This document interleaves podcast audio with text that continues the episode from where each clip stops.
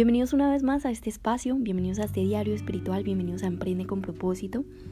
Nuevamente para las personas que nos vienen escuchando por primera vez, vamos a hacer una conexión de cuál es el proceso real de este podcast y qué, y qué es lo que realmente puedes aprender acá y cómo te puedes sentir vivo.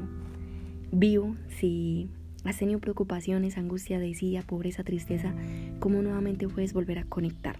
Entonces tocamos un tema de la vida real, hechos reales, y nuevamente lo vamos a conocer por medio de un paradigma. El paradigma es una idea, esa creencia que ya tienes, que vive ahí en tu mente, pero que ahora tú ya no la desarrollas como una idea, una creencia, es decir, no está ya en la mente, sino vive en el cuerpo basado en un hábito. Ese hábito te condiciona, te limita, no te deja avanzar y ahora vamos a contraponerlo. La forma de contraponerlo es que lo hacemos por medio de la palabra de Dios. Ya no nos basamos en nuestro conocimiento y sabiduría terrenal, sino que lo hacemos por medio de la palabra de Dios, de la Biblia. Ahora, entrando en materia, hoy, el tema de hoy es por qué el gozo es mucho más importante que la perfección. ¿Por qué sí el gozo y no la perfección? Para saber la diferencia primero debemos saber qué es. Entonces vamos a definir qué es primero perfección y luego finalmente qué es el gozo. La perfección es un anhelo, es un deseo, es un hecho, es un acontecimiento, son tus actitudes, son tus aptitudes, conocimientos, habilidades, personas en donde, escúchalo bien, nunca hay errores. Y podría compararse con las matemáticas y quizás lo comparemos, en donde los números nunca fallan. Es decir, las matemáticas son exactas, nunca fallan. Ahora vamos al contexto real de lo que es el gozo. Y vamos a iniciar en Filipenses del 1 al 6 dice que Dios empezó ya el buen trabajo en ti y que Él está seguro que lo irá perfeccionando hasta el día en que Jesucristo, es decir, Jesús, vuelva. Y no necesariamente vuelva a la tierra, sino Él vuelva a ti, ahí, viva en ti. Pero no entiendes, tú dices, no entiendo. ¿Cómo así? Irá perfeccionando? O sea, es decir que el gozo es igual a la perfección? No, no son lo mismo. El gozo es sentirte feliz aun cuando sabes que debes pasar por toda clase de dificultades. El gozo es sentirme feliz aun cuando yo sé que debo pasar por toda clase de dificultades. Y es mucho más importante que un estado mental. Preguntamos a las personas, ¿para ti qué es la felicidad?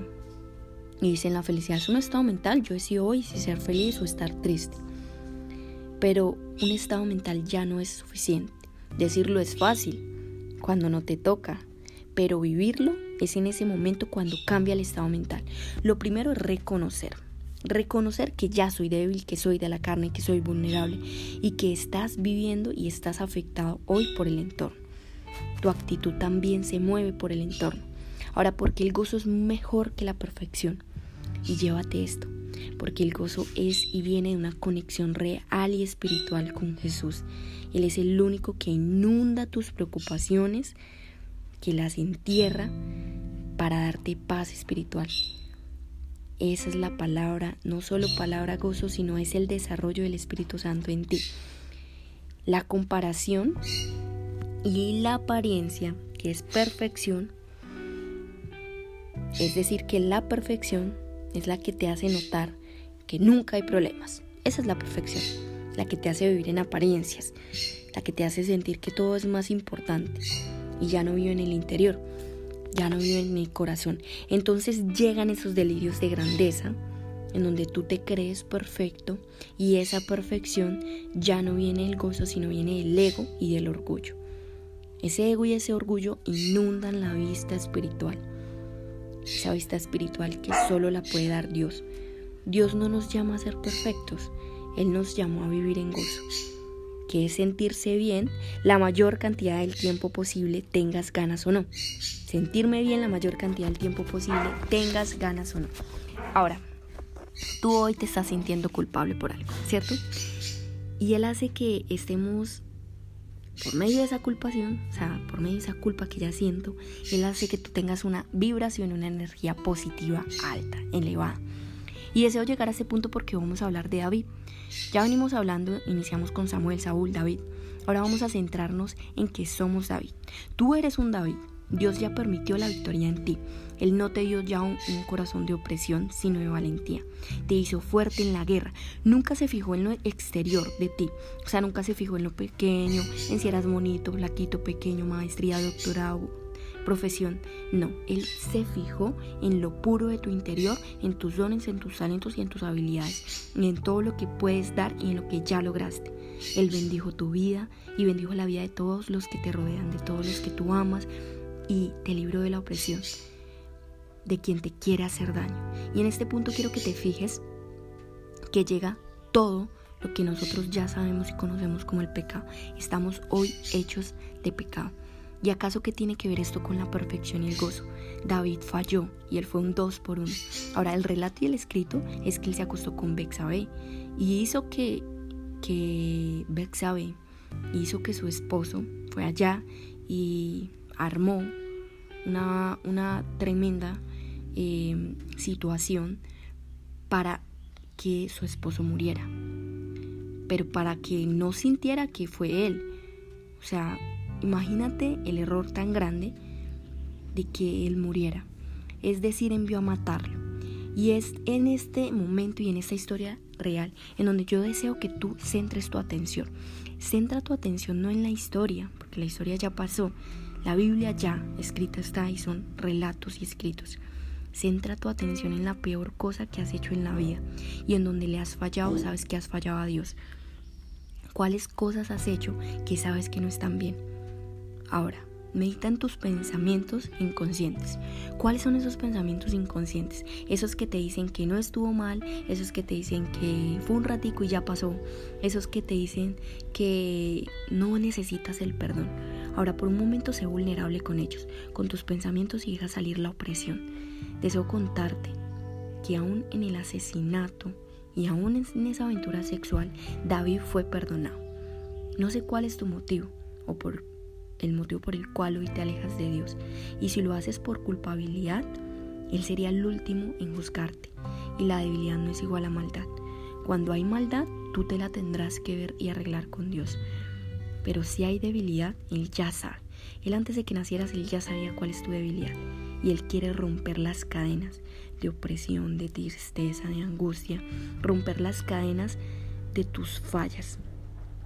Y te diría que en cada decisión hay una consecuencia.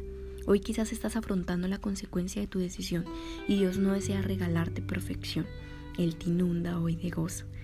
Dios hoy te inunda hoy de gozo, porque es el único que en medio de la prueba te hace sentir renovado, sin importar que otros te llamen perfecto o te digan, ay, tan perfecto. Internamente Él te hará conocer y desarrollar el gozo, el gozo verdadero. Y después de cada error viene la consecuencia. Dios ya tu aptitud, la recompensa y te la va a dar. O sea, ya después de esa consecuencia que la vienes pagando, viene una recompensa mejor. Después de fallar, David recibió como hijo a Salomón. Así que para finalizar, declara estas palabras que fueron las mismas que David declaró hacia Dios. Hoy siéntelas, siéntelas, no es decirlas, es sentirlas. Sobre las alas del viento planeaba la oscuridad. Dios, ahí dilo. Sé que declaro que yo he estado en medio de la oscuridad. Sé que declaro que he estado en medio de aguas tenebrosas, densas. Y sé que eso aparece en el fondo del mar. Y en los cimientos de mi mente, en la tierra, quedan al desnudo.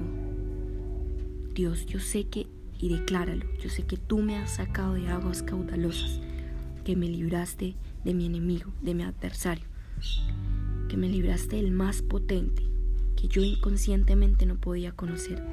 Y el día de mi desgracia, el día en que me asaltaron, tú me has pasado me has pasado a un siguiente nivel.